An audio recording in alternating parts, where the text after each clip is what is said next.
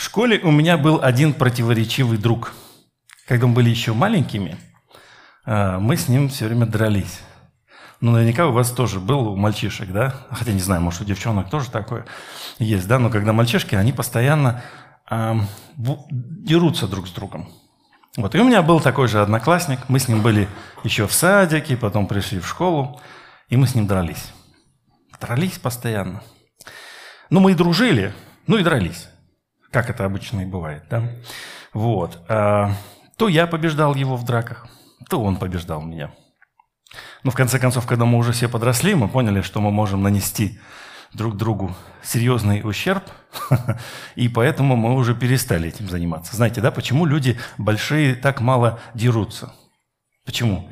Потому что они могут нанести ущерб, и им могут нанести ущерб, они не хотят. Они избегают этого. Поэтому большие люди, они дружелюбные в основном. И вот когда еще мы были маленькими, мы занимались разными видами спорта, а так как он был представителем э, народа Северного Кавказа, он был горячий парень и пошел на борьбу. Вот. И в какой-то момент с раздевалки, мне было лет 8-10, нет, наверное, 10-11, он решил применить на практике удушающий прием. И взял меня в захват удушающий. И я ничего не мог сделать, потому что он подкрался сзади – мы с ним не дрались, мы ничего такого не делали, а просто вот как бы как игрушка такая, раз подкрался сзади и начал душить. Ну, вы знаете, да? Что такое? Кто-нибудь, может быть, есть те, кто не знает, что такое удушающий? Есть у меня сыновья, которые могут продемонстрировать это. С любовью. Кому-то уже продемонстрировали, да? И вот когда тебя берут на этот удушающий – когда тебя берут на удушающий. Шансов у тебя нет совершенно. Тебе нужно просто сдаться. Вот просто постучать. Вот. Ну, как про русских шахматистов говорят, они свои фигуры не кладут по королей, так и мужчины тоже стараются не стучать. Да? А я, будучи мальчишкой маленьким, я старался тоже не стучать. Да? И поэтому мне было очень мучительно, долго, больно, аж до слез. Но я не стучал, не сдавался, потому что нет, так не должно было быть. Почему я рассказываю эту историю вам? Когда мы с вами боремся со грехом, то он, играя не по-честному, из-под тишка берет нас на удушающий и свирепо долго мучает. Поэтому важно нам говорить об этом сегодня. Говорить о том, как победить этого нечестного противника. Здесь наш соотечественник по кличке Удав, чемпион, он именно таким образом и побеждает. Но в честной борьбе. Но я просто продемонстрировал, что, так, что это такое, ты, шансов никаких нет. И мы попадаемся. Давайте поговорим о грехе. Что это такое? Причина мы читаем в Писании, что одним человеком грех вошел в мир, и грехом смерть. Так и смерть перешла во всех человеков, потому что в нем все согрешили. Ну, то есть однажды наши прародители, Адам и Ева, совершили этот грех, и в них согрешил каждый из нас, здесь присутствующий. Таким образом, грех вошел в этот мир – а, все творение преобразилось, все творение изменилось. И мы даже в следующих главах уже, вот э, грехопадение было в третьей главе книги Бытия, да, то есть мы идем по плану, мы недавно это читали с вами. В третьей главе книги Бытие, а уже в следующей мы читаем о том, а что, что стало происходить, как люди изменились. И мы видим – спустя некоторого времени взаимоотношения брата и брата. Спустя несколько времени Каин принес от плодов земли дар Господу. И Авель, брат его, также принес от первородных стада своего и от тука их. И презрел Господь на Авеля и на дар его, а на Каина и на дар его не презрел. Каин сильно огорчился – и поникло лицо его. Вот это сильное выражение «поникло лицо», наверное, знакомо нам по нашим взаимоотношениям с близкими. Да, потому что ты такой смотришь прямо им в глаза, общаешься с ними. Но если вдруг что-то серьезное произошло, они как бы вот мрачнеет лицо и не смотрят тебе в глаза. Знакомо вам такое? Может быть, женщина ваша любимая когда-нибудь так делала? Никогда не делал. Нет. Врете сейчас все. Угу. И сказал Господь, Бог Каину, почему ты огорчился? И от чего поникло лицо твое? Если делаешь доброе, то не поднимаешь ли лица? И вот это, кстати, тоже интересный момент, когда ты делаешь доброе, и у тебя все нормально на сердце. Ты вот такой вот стоишь и общаешься с людьми, смотришь им в глаза, тебе задают вопрос, и ты прямо им отвечаешь, да, тебе скрывать нечего, прям раз. А вот когда ты что-то здесь такое серьезное, то ты такой уже раз опустил глаза. Мало того, что лицо поникло, но еще и глаза опустились, и в сердце что-то происходит. И вот это первое предупреждение о том, как действует грех. У дверей грех лежит. Он влечет тебя к себе, но ты господствуй, управляй им. Но, как мы знаем, сказал Каин, Каин Авелю, брату своему, выйдем в поле. То есть, что он задумал? То есть, когда он уже это задумал, Бог к нему подошел, а что это ты паник? А он такой раз и не смотрит. А потому что в сердце у него было убрать помеху. С пути убрать помеху. Поэтому, когда Бог отошел, он такой, а ну-ка иди сюда, пойдем со мной в поле. Мы не знаем, по какой причине, зачем нужно было, было выходить в поле. Вот, и когда они были в поле, восстал Каин на Авеля, брата своего, и убил его. Это первая смерть от греха, о котором мы читаем в Священном Писании. Грех породил такое положение вещей, что куда ни пойди, на чем, о чем не начни думать или делать, все равно придешь к греху. Писание описывает, как происходит рождение греха в наших с вами жизнях. Давайте мы почитаем это. «Но каждый человек искушает себя сам. Его увлекают и манят собственные желания, а желание, зачав, рождает грех. Грех же, созрев, производит на, свер... на свет смерть. Каин желал чтобы его жертва была принята Богом. Он пожелал, чтобы он был на первом месте, а потом уже Авель. Ему, ему нужно было первенство. И когда на первое место был поставлен, поставлен Авель, тогда желание Каина было не удовлетворено. Оно жгло его. Оно жгло его до тех пор, пока, как написано здесь, не зачало. Как семя человеческое дает жизнь чему-то новому, так и мысль, ложась на подготовленную почву жгучего желания, зачинает грех, действие. Ведь как Адам с Евой, так и Каин могли бы не дать своему жгучему желанию превратиться в действие. Быть оплодотворенным мыслью своей или чьей-то. Это очень интересный момент, когда мы с вами просто живем, у нас есть какие-то желания, и вдруг появляется кто-то, у нас уже почва есть, желание есть, появляется кто-то и подает мысль тебе. И эта мысль, как семя, которое пах, попало, и родился грех. А грех родил смерть. Грех не только производит на свет смерть, он выдает ее еще за свою благодарность. То есть настолько все извращено. Давайте посмотрим. Мы читаем в послании к римлянам, «Ибо возмездие за грех – смерть, а дар Божий – жизнь вечная во Христе Иисусе Господе нашим».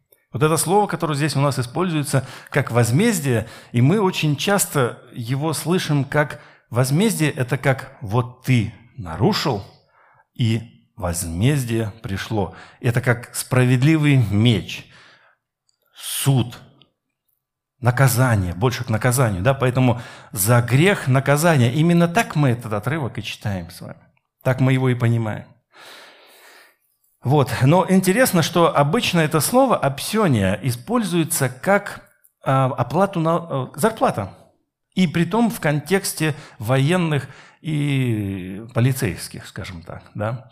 И мы видим, как в Евангелии используют эти слова. Смотрите, как спрашивали его, Иоанна Крестителя, и воины. А нам что делать? Помните, когда они пришли к нему, к воде, и сказал им, никого не обижайте, не клевещите, и довольствуйтесь своим жалованием. Вот здесь именно это же слово стоит только во множественном числе, обсениваясь вашим хюмон. Да? И очень понятно, что это идет а, вознаграждение за их службу. Или апостол Павел, обращаясь а, в Каринской церкви, задает вопрос, а какой же воин служит когда-либо на своем обсониойс, на своих вот этих деньгах, которые приходят ему в качестве содержания? Кто, насадив виноград, не ест плодов его, кто, пася стада, не ест молока от стада. Это к нам сейчас здесь не относится, но суть как раз-таки в том, что немножко иной здесь смысл э, в этом отрывке, который современные переводчики смогли нам донести. То есть Павел использует переносное значение. Он часто использует метафоры, образы, и в данном случае он э, использует образ служения. Вот как эти солдаты служат императору, и они получают за это вознаграждение.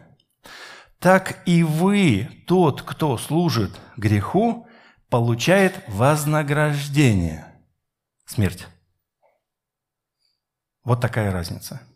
И поэтому современный перевод нам позволяет, смотрите, как а, прочитать этот отрывок. Плата, которую платил грех, смерть. Совсем иное понимание, а Божий дар – вечная жизнь в единении с Иисусом Христом, Господом нашим. Когда мы с вами, будучи грешниками, служили греху, то Он в качестве платы предлагал нам смерть. Мы, его, мы как бы эту смерть еще и зарабатывали – а от Господа вот эта вечная жизнь очень, очень контрастно звучит. Там ты зарабатываешь себе смерть, да? а тут тебе дар. Это дар. Божий дар, вечная жизнь в единении с Иисусом Христом. Как же нам освободиться от власти греха и его платы? То есть мы, мы, мы рабы, ну, как бы мы в этом цикле находимся. Все творение, все творение стенает и говорит, что нам делать. Мы читаем в Священном Писании а, важный момент. Мы с вами, люди, те, кто исповедует Иисуса Господом отдали Ему жизнь, мы умерли для греха. Как же нам жить в нем, спрашивает Павел. Неужели не знаете, что все мы, крестившиеся во Христа Иисуса, в смерти его крестились. Здесь как раз-таки речь идет о том крещении, о водном крещении, святом водном крещении во имя Отца, Сына и Святого Духа, когда мы вот образно погружаемся в смерть Иисусову, тем самым показывая всему миру, духовному в том числе, о том, что мы умерли для греха, потому что мы крестились в Его смерть. Итак, мы погреблись с Ним – крещением смерть, дабы как Христос воскрес из мертвых славою Отца, так и нам ходить в обновленной жизни. Ибо если мы соединены с Ним подобием смерти Его, то должны быть соединены и подобием воскресения. Зная то, что ветхий наш человек распят с Ним, чтобы упразднено было тело греховное, дабы нам не быть уже рабами греху, ибо умерший освободился от греха. Вот какой важный момент. Если ты умер со Христом для греха, ты крестился в Его смерть. Ветхий человек, мы отдали этого ветхого человека, и он был распят на кресте. Тело греховное упразднено от нас. Для чего? Для того, чтобы мы не были рабами греху. Почему? Потому что, когда ты умер, ты свободен от этой Павел так рассуждал, да, когда ты умер, ты свободен, ты развязался. И, кстати, интересный момент, не знаю, употреблять здесь нет, когда он говорит, если ты остался без жены, а в оригинале там такое слово, которое обозначается, если ты развязался с женой, то и не связывайся снова. Такой интересный образ, да? Так что семейные поймут, если уж ты связался с семейными узами, а развязался вдруг, да, то не ищи снова. Так вот здесь, когда ты умер, тело твое мертво, оно не, не должно реагировать. Ты, ты уже не раб этому греху. Все, этот период в твоей жизни закончился. Если грех, э, и я так понимаю, что все люди, кто здесь присутствует, они свободны от греха, так? Тогда повторите, что написано здесь. «Я освободился от греха». Скажите, «Я Освободился? Нет, люди не свободные. Скажите вслух, я освободился от греха. Можно громче это сделать. Я освободился от греха. Это исповедание. Это исповедание делайте так чаще.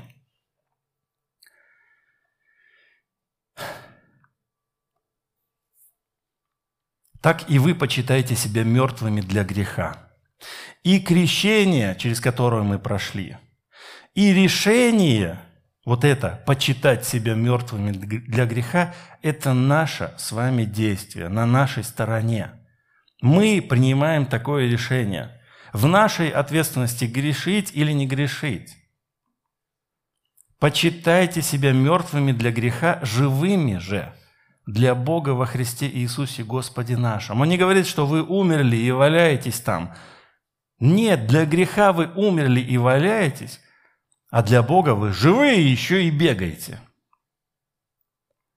И тогда не царствует грех в смертном вашем теле, чтобы вам повиноваться ему в похотях его, и не предавайте членов ваших греху в орудие неправды. Но представьте себя Богу, как оживших из мертвых, и члены ваши Богу в орудие праведности. Если грех царствует в нашей жизни, то он диктует, что делать. У него он пользуется этими нашими жгучими желаниями, которые он заставляет выполнять. Он, он ловит нас на этом, подбрасывает мысли нужные в нужный момент, и тогда происходит зарождение греха, он снова рождается – Сейчас мы видим много э, сюжетов в кинофильмах, когда взламывается система управления автомобиля, и человек уже не властен ничего делать. Его автомобилем управляет уже кто-то. Это, конечно, фантастика, но на самом деле и не фантастика. То есть мы настолько уже погруж... погрузились в эти информационные темы, что да, ты можешь вот так вот ручки убрать, и кто-то управляет твоим, твоим автомобилем. Так и нашей жизни примерно так же. Если, если ты раб греха, то представь себя взломанным, который ничего не может сделать. Твою машину гонят, веселятся, то есть кто-то там ей управляет, и веселиться ему интересно, и он хочет тебя погубить. Поэтому необходимо отдать управление своей жизнью Господу, передать управление этой жизнью Господу, и тогда, омыв и очистив, он отдаст этот руль, штурвал жизни, снова в руки и скажет «действуй», а сам сядет рядом. Когда ты едешь далеко, кто знает, как далекие путешествия, тысячу километров, полторы тысячи, когда едешь один, скучно, и заснуть можно. Но когда едет рядом хороший человек, и поговорить можно, и кофейку он тебе нальет, и еще что-нибудь сделает, и прям хорошо и весело. Так вот, по жизни – с Иисусом, когда ты контролируешь вот здесь этот руль, потому что тебе его вручили обратно, и ты в состоянии это делать, а рядом Иисус – это чудесное путешествие. Но грех не оставляет нас спокойными. Вы отдали уже управление всей своей жизни во власть Господа Иисуса Христа, но грех рядом. Ходит и не дает нам совершить Божье дело. Старается всячески нас испугать, смутить, помешать. Поэтому апостол Павел пишет следующие строки. «Посему и мы, имея вокруг себя такое облако свидетелей, свергнем с себя всякое бремя и запинающий нас грех, и с терпением будем проходить предстоящее нам поприще, взирая на начальника и совершителя веры Иисуса, который вместо предлежавшей ему радости претерпел крест – пренебрегший посрамление и восел одесную престола Божия.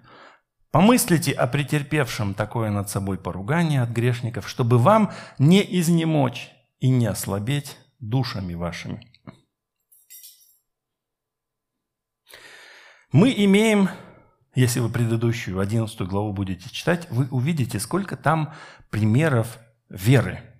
Людей, героев веры, которые не получили того, что ожидали, но верили.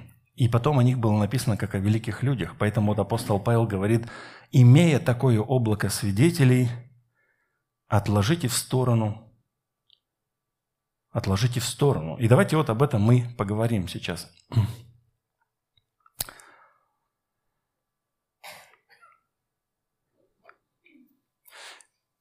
Вернемся к первому стиху, да. «Посему и мы, имея вокруг себя такое облако свидетелей, свергнем себя всякое бремя». Ну вот я хочу остановиться именно на этом «свергнуть».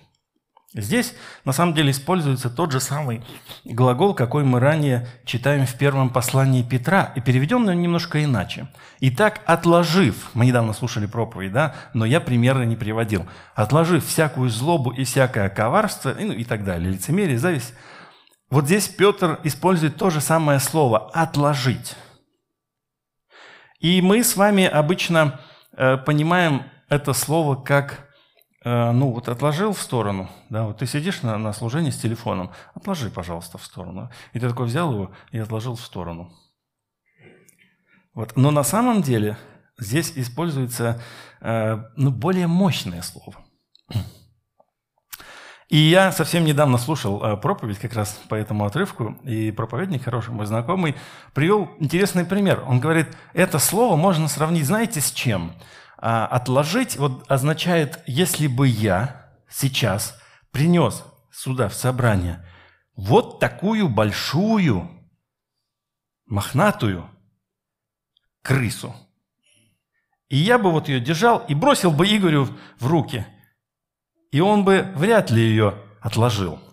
Он, скорее всего, бы ее как-то более, более активно отложил от себя.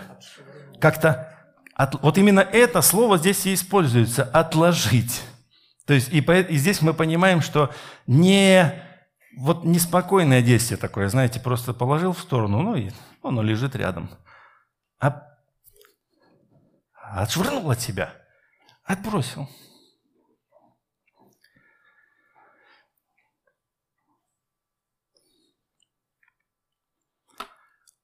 Здесь э, читаем, да, получается, а, отложим от себя всякое бремя. Вы знаете, на самом деле вот этот весь стих – это опять же образ спортивного состязания. Часто апостол Павел при, применяет это э, в своих текстах, да? Что он делает? Он говорит, смотрите, вот как атлеты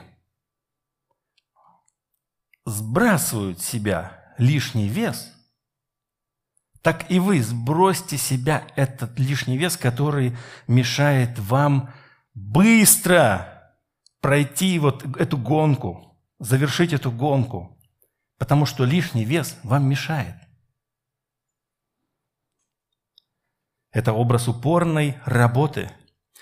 Как и, времена, как и во времена написания, то, что апостол Павел здесь пишет, так и сейчас, давайте, честно признаемся, что сбросить вес – это тяжелая и упорная работа. Так? Да, я вам точно скажу, это упорная работа. Это дисциплина. Для того, чтобы сбросить вес, необходимо изменение образа жизни. Если вы просто начнете применять какие-то химические вещи, вам вернется снова. Если вы очень быстро начнете э, голодать, вам вернется это все с лихвой. Вес, я имею в виду. И это изменение привычек, в том числе пищевых. И вот получается так, что лишнему весу Павел приписывает характеристики греха и предлагает поработать над похудением. У вас есть лишний вес? Сбросьте его. То есть он, он называет вот как, знаете, вот лишние части на теле, которые мешают нам двигаться быстро вперед. Еще вот это бремя э, используется в, в, в, то, в те времена использовалось как одежда. Тяжелая, неудобная одежда. Поэтому важно, чтобы одежда была удобная. А какая, а как, что нужно было сделать? чтобы одежда была удобная. Она же длинная была, ее нужно было подсобрать и припоясаться. И тогда ты мог бы бежать, ну, действовать быстро. И вот интересный момент, что э, вообще-то на самом деле, говоря такие вещи, он как говорит, снимите себе одежду и бегите это поприще. То есть вот она вам мешает. И вот запинающий обычно мы испо- э, понимается как? Мы живем, а он нас пинает, да? Пинает нас этот грех. А он делает того, что мы постоянно запинаемся.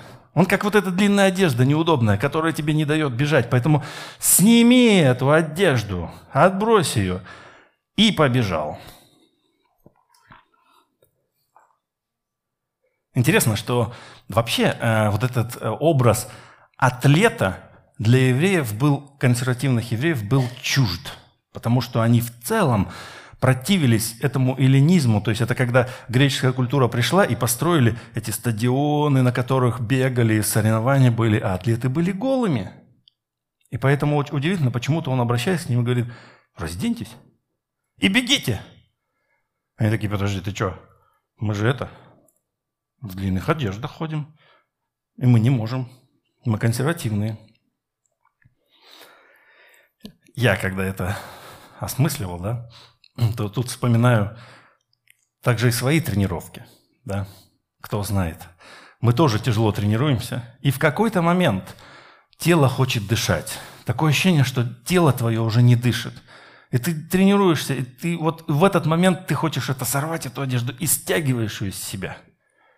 И бросаешь ее с чувствами. Подальше от себя. Мешает она мне. Вот примерно вот это ощущение. Апостол Павел говорит, снимите с себя то, что мешает вам дышать, бежать, тренироваться. Этот лишний вес, эту неудобную одежду. Снимите себя. Ну и к слову, одно из значений все-таки этого запинающий – это удушающий – ну, как бы, знаете, как опутывающий, как одежда, вот эта, да, длинная одежда, но еще и значение именно как удушающий, крепко держащий тебя и не отпускающий. Сбросьте себя это крепко держащее в тисках. Поэтому он говорит, имея вокруг себя такое благосвидетелей, отбросьте себя, избавьтесь от всего того, что мешает вам и того, что держит вас в, удуша... в удушении. Итак, чтобы грех не взял нас на удушающий, а он коварен. Ты не ждешь, а он сзади подбегает и а, схватил тебя. Что нам необходимо делать? Нам необходимо, чтобы в нашей жизнью управлял Христос. Когда мы отдаем свою жизнь Иисусу, то мы умираем для греха. Мы не просто умерли и остались, как те жуки, которые лежат, имитируют смерть. Нет, мы для греха умерли. И этот грех более не может над нами царствовать, командовать, управлять нами. Потому что мы каждый момент нашей жизни исповедуем правление Иисуса Христа. Он главный. Только Он командует тем, что я делаю. Важно оставаться мертвым для греха – Ну, это процесс, потому что в твоей жизни, когда ты уже, э, ну, у тебя, ты живешь, и ты верующий уже, может быть, пять лет или семь, и чуть больше, и дальше, и дальше, а жизнь-то продолжается. Поэтому нам необходимо оставаться мертвыми для греха, так мыслить и действовать, и отдать наши части Богу в управление, как орудие праведности. Я понимаю, это тяжело. Оставаться мертвым для греха – это значит нечувствительным. Потому что мысли и желания, как рождается грех, а смерть, мысли и желания в нашей жизни, они все время есть. Так или иначе, мы еще здесь на земле. На то или другое мы смотрим, того или иного мы хотим. И вот здесь наше волевое решение. Знаете, вот когда ты хочешь, предположим, всеми силами заработать много денег и положил всю свою жизнь на это, это очень скользкая дорога, потому что ты хочешь. Ты не просто... Если деньги для тебя творчество, которым ты пользуешься, Бог, потому что тебе их дал в руки, ты их используешь, это одно. Но если это цель, единственная цель, и других нету, то это пусто прожитая жизнь. Потому что там как раз-таки очень много желаний и искушений. И мы знаем, что те люди, которые были, может быть, в недостатке или в достатке, но получая хороший достаток, они получали много желаний – и в ответ на эти желания попадала семечко какого-нибудь мысли, предложения, и таким образом рождался грех. Поэтому принципиально важно в ответ этому желанию «хочу» сказать, ну, а я при чем? Я мертв. Правильные привычки – мы говорили о сбросе веса и о том, что нужно менять образ жизни, нужно обретать правильные привычки, в том числе и пищевые. Если вы встречаетесь с человеком, который желает сбросить вес, ну много у него его, ну плюс там, не знаю, 20 килограмм, и он говорит, я за месяц похудею. Вот здесь я смеюсь в ответ. Ха-ха-ха, потому что один килограмм, который он сбросит – приведет с собой еще семерых, как из той притчи. И кто, может быть, худел, тот знает. Избавился от одного, радуешься, только расслабился, ты тук-тук, а я привел еще с собой. Потому что нужно менять привычки свои. То, что ты кушаешь, в каком объеме ты это ешь. В целом нужно менять этот образ жизни, и тогда вся твоя внешность меняется. Не нужно упахиваться, не нужно приходить на тренировки и там, не знаю, часами бегать. Не нужно там вот прям вот изливаться потом, как будто ты там тренируешься. Все это ерунда. И не нужно приходить и говорить, а я за неделю сбросил 2 килограмма. Ерунда. Потому что когда ты сейчас наберешь плюс 10, ты же не подойдешь и не скажешь, я набрал 10 килограмм. Нет, ты не скажешь. Ты оденешь черную одежду, опояшешься и будешь делать вид, что ты, ты типа стройняшка. На самом деле не так, ты жирный. Точно так же и духовные привычки. Вот точно так же. Нельзя просто так взять, бах, и начал читать Библию. И прям читаешь ее, читаешь и читаешь, и заснул. Потому что когда читаешь Библию, засыпаешь. Замечали за собой? Особенно вечером. Особенно бумажную. Она тебя так укладывает прям. Тынч. И не заметил, как ты заснул. Так вот, э, и тут ты начал молиться много, прям молишься, молишься, и опять же заснул. Потому что ты не способен. Но если ты регулярно, почему мы прокачиваем этот навык здесь в церкви, регулярно, по три главы, три главы в день, это немножко. Ты ее прочитал, но каждый день. Я замечаю, как некоторые из вас читают сразу по 9, 12 или там 18 глав в один день. Да? Да. Это неправильно. Потому что нужно по чуть-чуть кушать каждый день.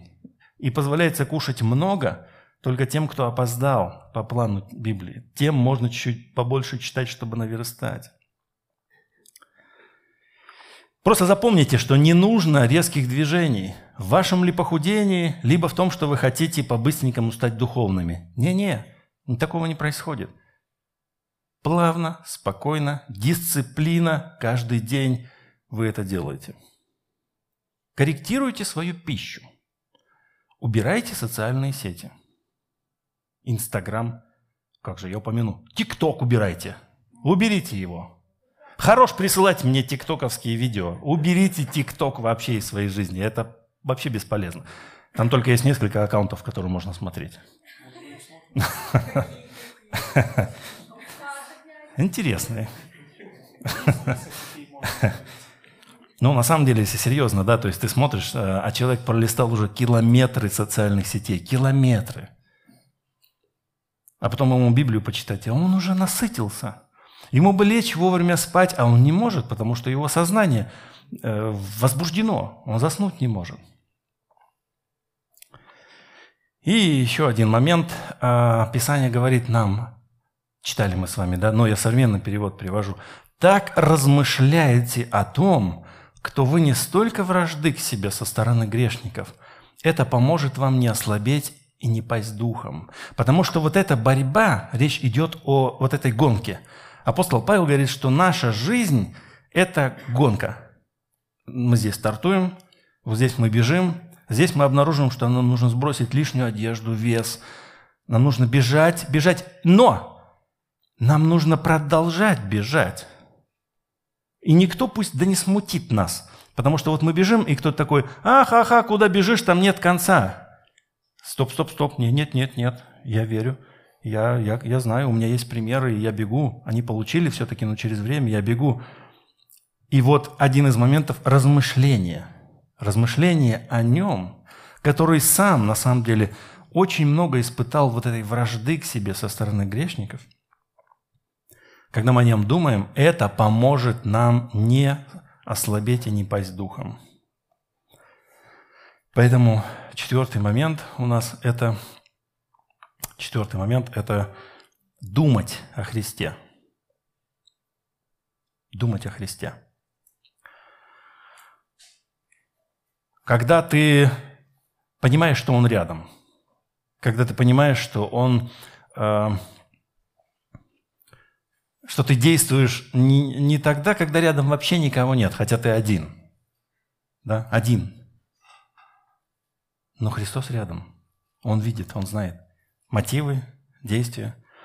И когда тебе тяжело, когда ты служишь, трудишься, достигаешь этих целей, всех во славу Иисуса Христа, очень важно думать о Нем. И это помогает, обновляет. Ты обретаешь снова силы. Итак, пусть образ удушающего человека будет для вас страшным образом этого греха, который, который пытается нас смутить, помешать, и взять нас на, на удушающее и не отпустить. Пусть будет это для вас образом. Почему? Потому что это реальность. И если уж он схватил, он не отпускает. Поэтому нужно призывать Господа. Если вы в тисках греха, призывайте Господа, сами не справитесь. В борьбе есть таких постукиваний несколько по телу противника. Вот мы постукиваем, а противник продолжает нас душить. Тогда есть судья. Судья, который заканчивает схватку. И вот если вы находитесь в тисках греха, призовите судью, и он остановит это. Отдайте ему управление своей жизни, уберите все лишнее и продолжайте.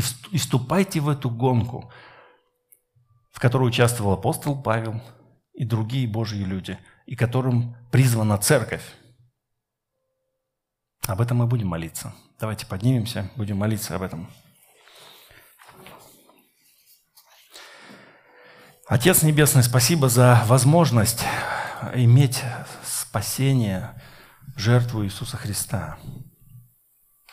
Каждый из нас испытал на себе вот эту тяжесть, тяжесть взаимодействия с э, этой плотской греховной природой, которая тащит нас все время назад, не дает, нас, э, не дает нам двигаться легко и свободно. Она как тот лишний вес, который мешает человеку быстро бежать, двигаться – она опутывает наши ноги, мешает нам. И у нас есть возможность провозгласить, что мы твои дети, что мы свободны от греха, призывать тебя судью праведного и получить от Тебя это избавление, спасение и жить этой свободной жизнью. Я прошу благословить каждого из нас завтра, послезавтра.